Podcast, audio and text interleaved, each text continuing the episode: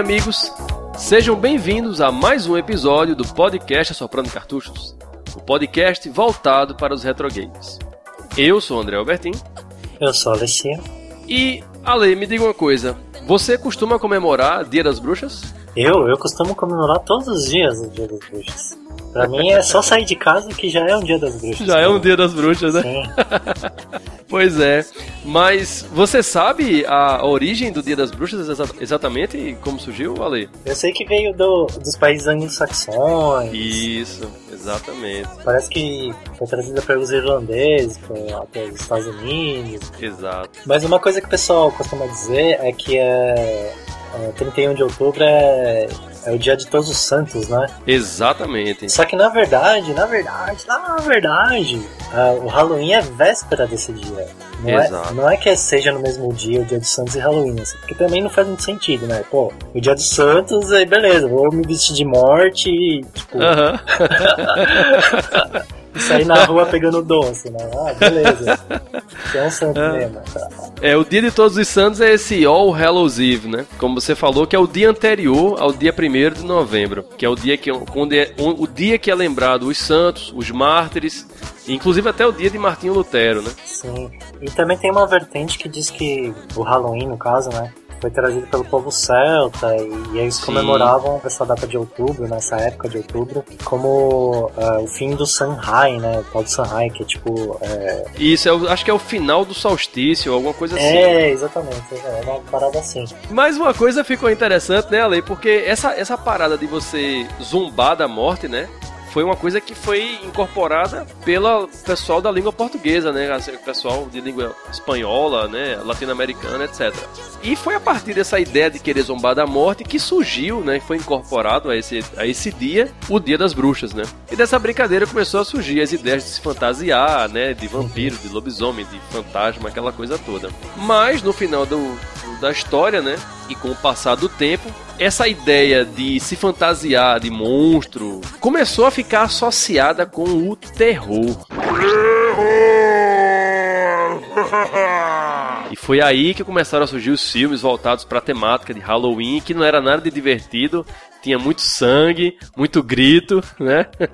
Muita garotinha em defesa. Portanto, hoje o bate-papo da gente é sobre um especial do Dia das Bruxas.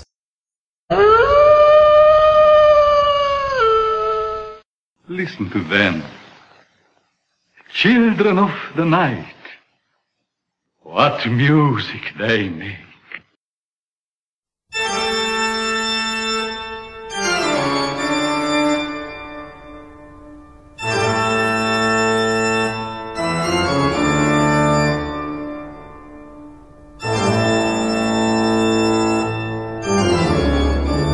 Desde que videogame, digamos assim, se entende por gente, né? Desde a época do Atari que já existe essa vontade de querer transpor essa coisa do, do medo para o videogame, né? Fazer com que o videogame consiga transmitir essa, esse terror, né? E fica essa coisa duvidosa, né? Porque basicamente a gente tem dois registros na história dos videogames, começando do Atari, né? A gente vai citar agora dois jogos de Atari que envolvem essa temática de, de Halloween. Um deles é o Haunted House. Não sei se você lembra disso aí. Aquele que tem os olhinhos, lembra? É, eu acho que foi o primeirão, primeirão mesmo. não? Sim, o primeiro jogo é de praticamente que a gente que a gente pode dizer assim de terror. Por incrível que pareça, ele parece ser o pai do survival horror, né? Então, antes de existir Nossa. Resident Evil, Com muitas aspas, né? Oh. Com muitas aspas. Survival horror, assim, tipo, é. Porque o lance do, do, do Haunted House era, era, era interessante, né? Se eu não me engano, que, eu- que a- até a memória onde vai, você tava numa casa que ela pertencia a um doutor e essa casa era mal assombrada e o personagem tinha como objetivo coletar os pedaços da urna e sair da casa. Simples assim. Mas o elemento interessante que tinha, né, de tensão, né, é que a gente pode dizer assim, é que o personagem usava um fósforo e a tela era toda escura. Ele estava numa casa que não existia. A casa provavelmente nunca conheceu o sentido de energia elétrica ali, né? Porque era tudo escuro. Uhum. E ele tinha que se safar de aranhas, fantasmas e morcegos. Uhum. Então tinha essa tensão aí de você estar tá pela casa e era legal porque tinha aquele olhinho, né, que ficava rodando e tudo. E você você não tinha vidas no jogo, né? Você tinha você tinha nove chances, acho que era uma espécie de vida de gato, né? Que gato é que tem nove vidas, né? Então, se um fantasma, uma aranha ou um morcego batesse em você, né? Nove vezes, você perdia o jogo.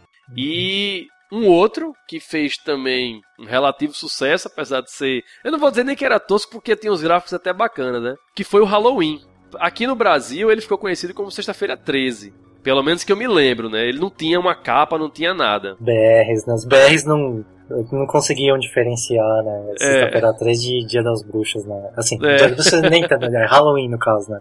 Mas assim, o, o Halloween era, é, é o que eu mais lembro mesmo, assim. E ele, assim, apesar de ser meio repetitivo, ele é, é bem feitinho até, né, meu? É, ele tem uns gráficos bacaninhas até. Bacaninhas. E a gente pode dizer que foi o primeiro jogo a colocar sangue pixelado na história.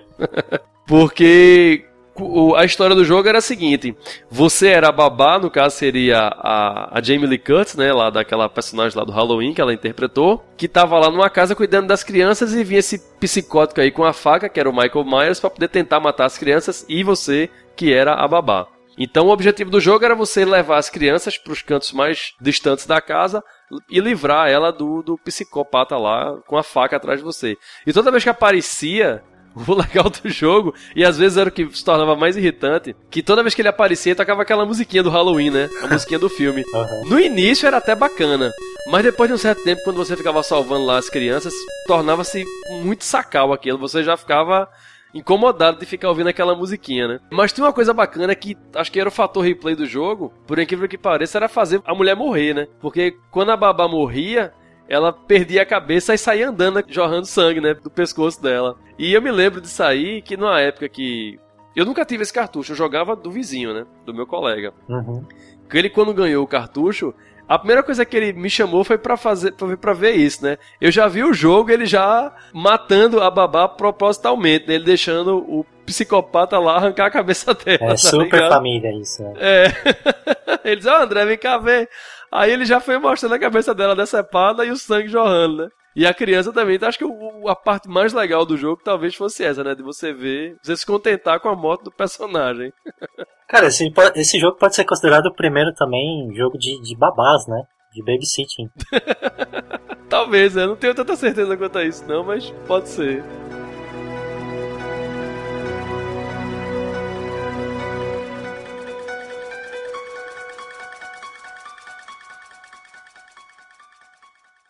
Treat.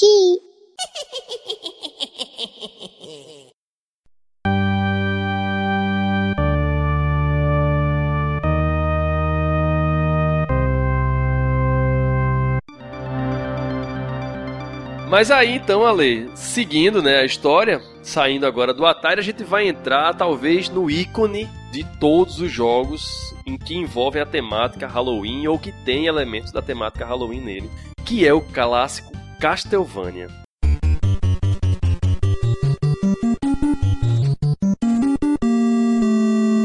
Por que Castlevania é tão importante? Você faz ideia disso, Ale? Nossa, Castlevania, o quê? Nunca ouvi falar. Que jogo que é esse aí? Mas, é... Mais do que Halloween, Haunted Halls, e, sei lá, qualquer outro que tem havido antes tenha ou havido depois? né? antes ou depois, pra mim foi o que mais marcou. Acho que de todos que a gente vai falar, Castlevania pra mim, não é só por causa que, ah, é, assim, virou uma, uma franquia e tal, né? Mas foi mais por causa da época mesmo, porque eu lembro que depois que o Mario saiu, começou a sair muito jogo ripado, sabe? Muito jogo, tipo, extremamente parecido, sabe? Tipo, de Sim, sim. pular Plataforma, de é. plataforma, de assim, basicamente era ma Marios, assim, tentativa de fazer uns outros Marios, né? Isso. E na época, quando veio o Castlevania, ele era muito diferente, assim, do que É. tinha. É, foi a primeira vez que um herói, é assim, empunhava uma arma que, que nem era espada e nem era pistola. né? E isso talvez seja o grande chamativo da, da série, né? Ele tem um chicote como arma para poder chutar a bunda dos monstros, né? É, e a temática dele, assim, toda a ambientação que ele tinha, todos os inimigos, sabe? Tinha toda. Sim, uma, uma, uma Europa gótica, né? É, então, ele era muito diferente do que eu via na época, né? É, mas talvez o elemento mais importante da, da, série Castlevania, primeiro foi que ela bebeu da fonte do Bram Stoker, né? Do Drácula ah, clássico, cara, né? Aquele que a gente bebeu, conheceu. Mas quem não bebeu do, do, desse Drácula, né? Do Bram Stoker? cara, é, é foda. Meu, o livro é chato pra caramba. Falei, desculpa. eu sou louco pra ler esse livro. Cara, a história é boa, mas o livro, cara. tipo, é um pouquinho muito detalhista demais, assim, né? Eu sei. Mas o legal é isso aí que, que a gente tinha comentado antes, né? O grande chamativo do, do Castlevania é que ele conseguiu incorporar, de uma forma diferenciada, todos esses elementos que fizeram o Halloween, né? Como os vampiros, lobisomens, múmia, medusas, né? E por aí vai, zumbis, né? Que tem muitos zumbis, né? Em Castlevania, acho que uhum. tem tirar de roda aquilo ali. Esqueleto e tal, Esqueleto, é, exatamente. Então, ele teve essa pegada, né? De conseguir concatenar todos esses elementos num jogo só, de forma que ficasse uma coisa agradável. Tanto é que a franquia rende até hoje milhões, né? Porque realmente ele conseguiu fazer de uma forma boa, né? Esse, o, a história do Castlevania. Mas o grande terror que o jogo causava não se encontrava nos lobisomens nem nos vampiros, né? Era nas escadas. É. e maior ainda, né? Era conseguir terminar o jogo, porque ele tinha uma dificuldade extrema, né, Cara, né? O, o, Castlevania. Escada e buraco era o que mais dava Nossa. medo nesse jogo. E ele, o personagem andava que parecia que tinha cimento nos pés, né? Parecia que tava mancando, sabe? É, o que dificultava bastante o pulo. Deve ser por isso mesmo, né?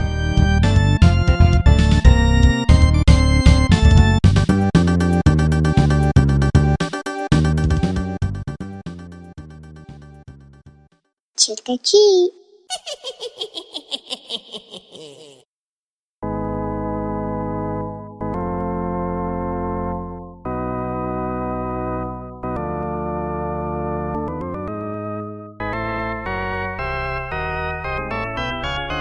Mas aí a gente sai agora um pouco dos 8 bits, porque tem muita coisa ainda no 8 bits, a gente não vai falar tudo, né? Porque vai perder a graça e a gente quer fazer isso aí como pauta ainda para outros eventos de Halloween que vão vir ao longo dos anos aí. Vamos citar um clássico também do, do, do Gore, a gente pode dizer assim, que foi o Splatterhouse, né?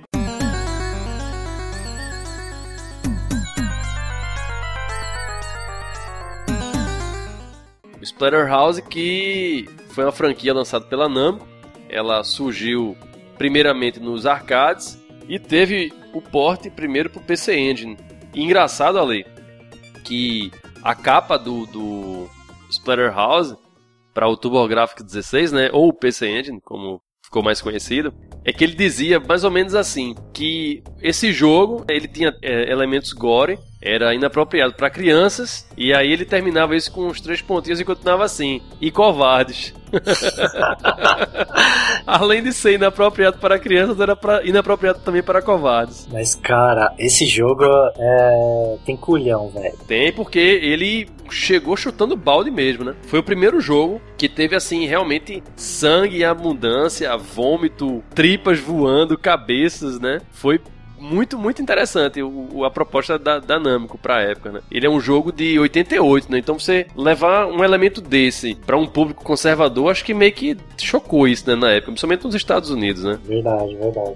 É um jogo assim, grotesco ao extremo, assim. Ao extremo, Até é. agora a gente falou de, ah, lobisomem, né? Zumbi, morceguinho, fantasma. É, esse aí ele já vem aloprando é, mesmo, né? Tripa, vômito, é. tipo que você falou mesmo, assim, é um negócio mais visceral, assim. E a história do jogo é aquela mais clichê possível, né? História de cinema mesmo. O Rick, que é o protagonista da, da história, ele tá com a namorada dele, eles fazem parte de um grupo de parapsicologia, eles são estudantes de parapsicologia, e eles, numa tempestade, vão se refugiar numa mansão. Só que eles não sabem que essa mansão ela é assombrada, né?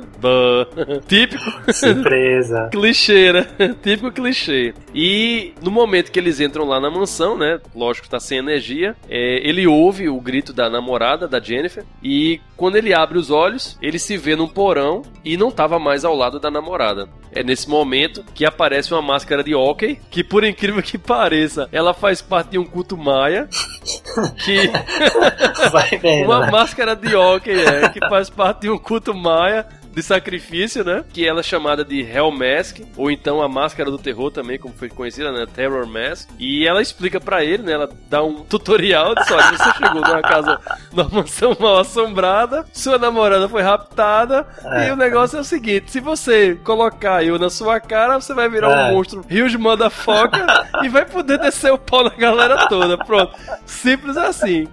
Então o jogo tem essa temática, né? Ele, no caso, ele resolve vestir a máscara e quando ele coloca ela, ele se transforma num verdadeiro monstro e sai detonando todo mundo com socos e, e- e pontapés, né? É, voadora, é, é, é, Voadora, Roundhouse Kick. Acho que o, o Roundhouse Kick dele ia fazer inveja ao Chuck Norris. Porque é um verdadeiro liquidificador, né? Ele sai decepando tudo. Pô, não sabia que tinha tanta história assim, né? Grupo de parapsicologia. É, né, tem, e tal.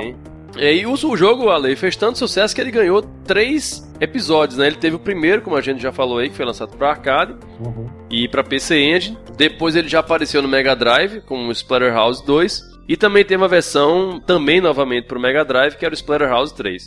O 2, digamos assim, era basicamente mais do mesmo, tanto que as duas primeiras fases do jogo se passam exatamente no mesmo local que se passaram o primeiro episódio, né? Hum, E só que dessa vez, três meses após o evento né, do, do primeiro Splatterhouse, a máscara que ele pensava ter sido destruída chama ele novamente e diz que Jennifer tá viva. Só que na verdade isso não passa mais de um engodo para poder é, ela poder usar ele novamente, né?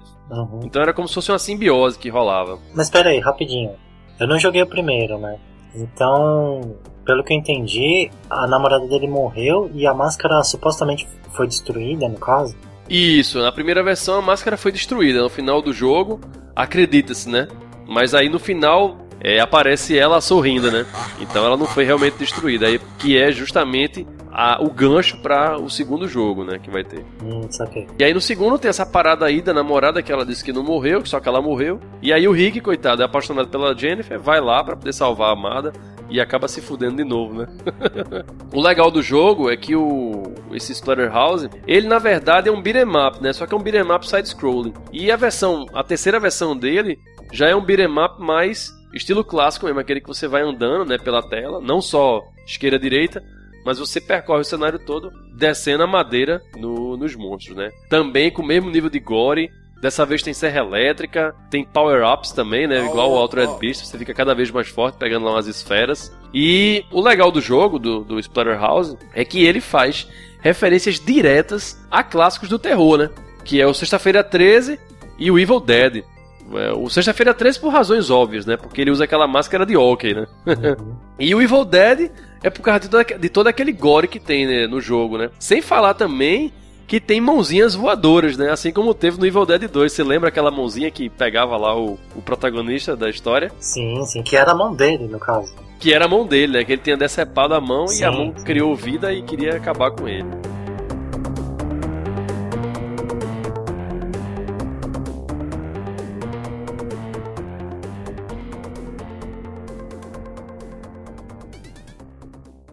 Chutaki.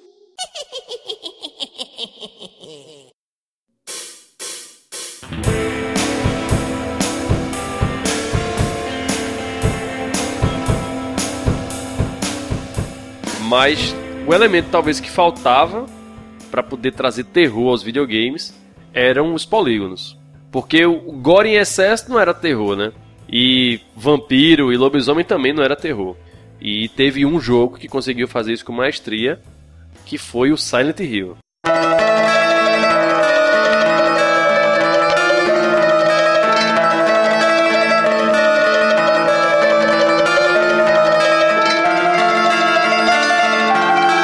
Bom, eu não, eu não sei se, se era exatamente o que faltava e tal, né?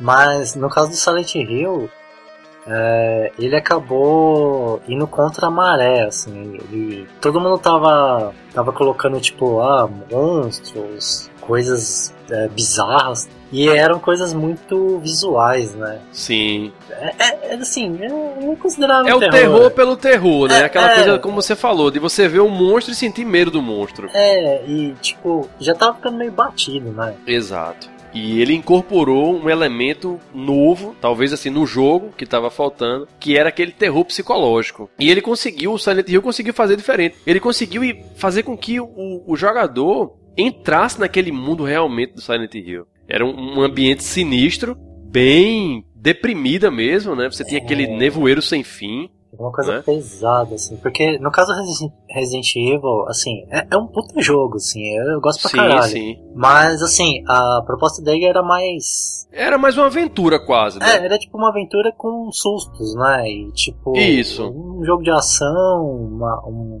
A temática dele também talvez não, não ajudava, vai, uma falta de palavra melhor, a criar essa ambientação pesada. A atmosfera tal. do medo, exatamente. É, Porque o medo em Resident Evil, você tinha um susto, aquele susto momentâneo, tipo, uma janela quebrando, um zumbi aparecendo do nada, né? é, Então isso era o que dava o medo. Você se assustava, na verdade, mais do que tinha medo. Mas o Silent Hill não. é, Você tinha medo mesmo. Porque você via assim. Ele misturava uma coisa que é muito bizarra. É colocar criança em história de terror. Eu acho isso foda, velho.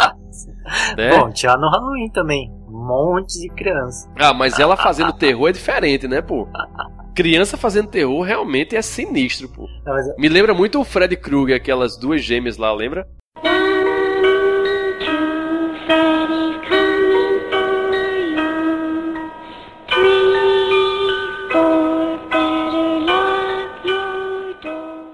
É sinistro, pô. Quando você bota criança na parada, a coisa fica tensa. É, iluminado, né? O iluminado, exatamente.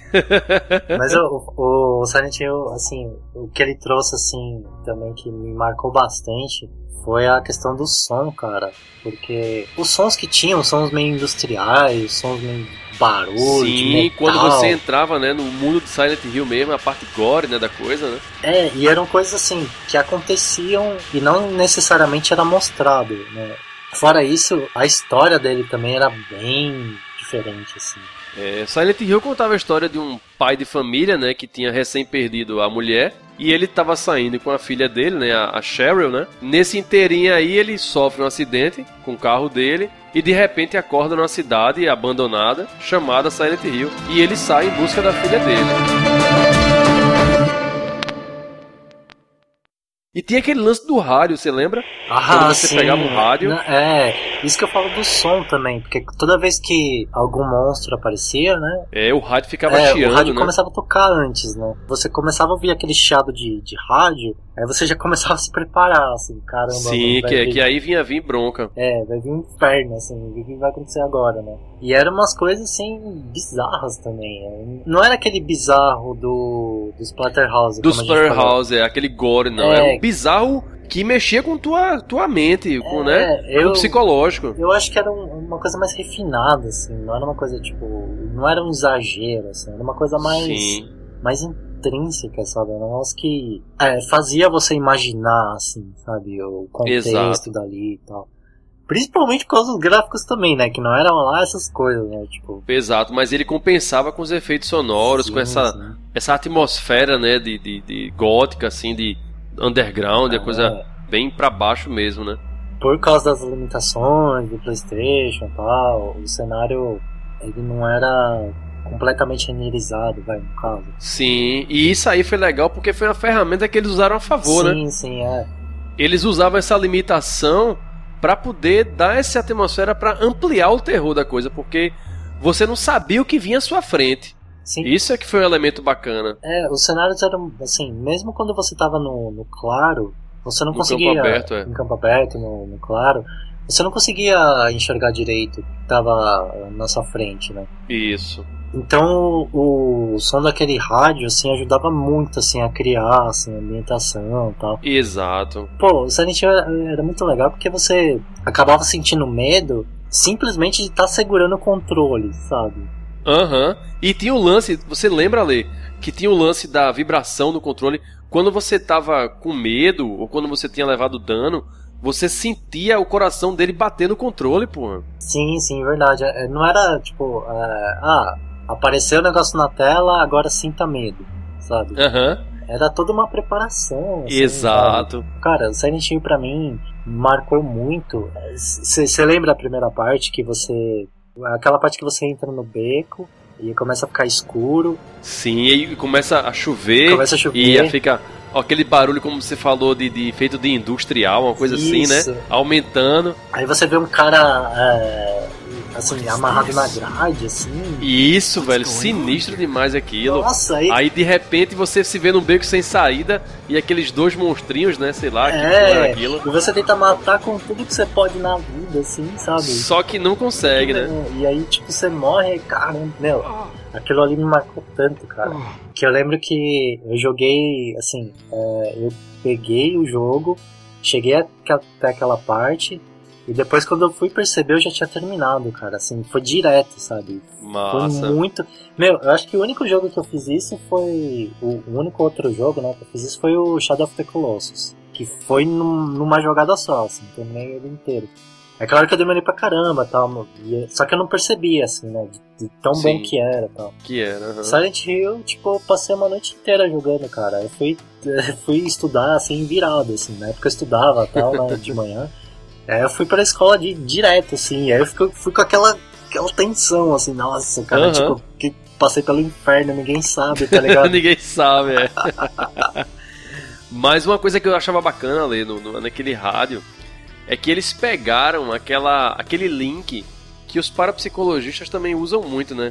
Que eles dizem que podem captar a imagem de fantasma com televisão, ou o ruído, ou alguns fantasmas falando através da gravação, né? Com gravador. Então acho que ele pegou esse, essa, essa coisa, essa ideia aí da parapsicologia e incorporou ao jogo, né? Que ficou muito bacana. Ah, sim, sim.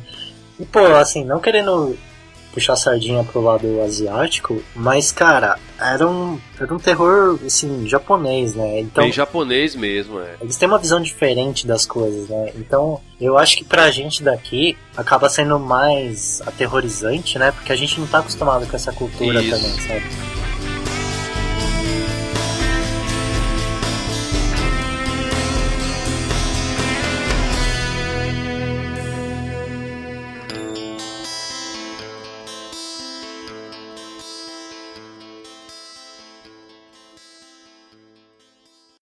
Get.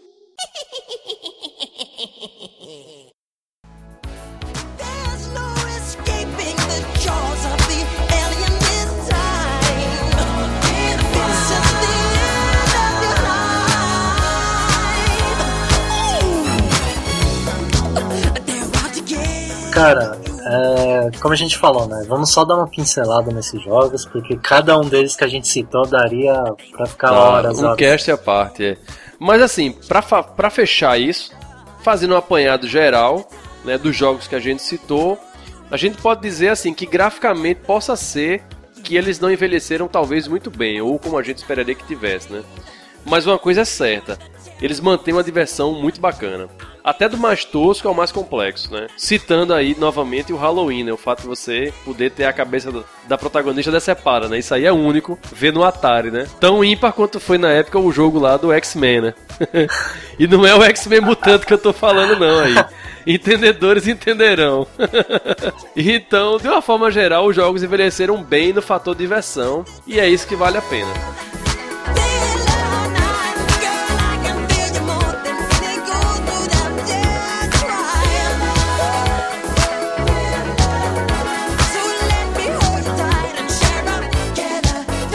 Então é isso, galera. Ouvintes da Soprando Cartuchos, deixem seu curtir na nossa fanpage lá do Facebook e acessem também www.assoprandocartuchos.com.br. Lá vocês vão encontrar o botãozinho de curtir lá do Facebook, também vão encontrar o botãozinho do Twitter para poder seguir a gente lá no arroba. Quem quiser mandar e-mail pra gente, manda e-mail para assoprandocartuchos@gmail.com. A gente fica por aqui e nos encontramos no próximo episódio. Forte abraço, até mais. Até. must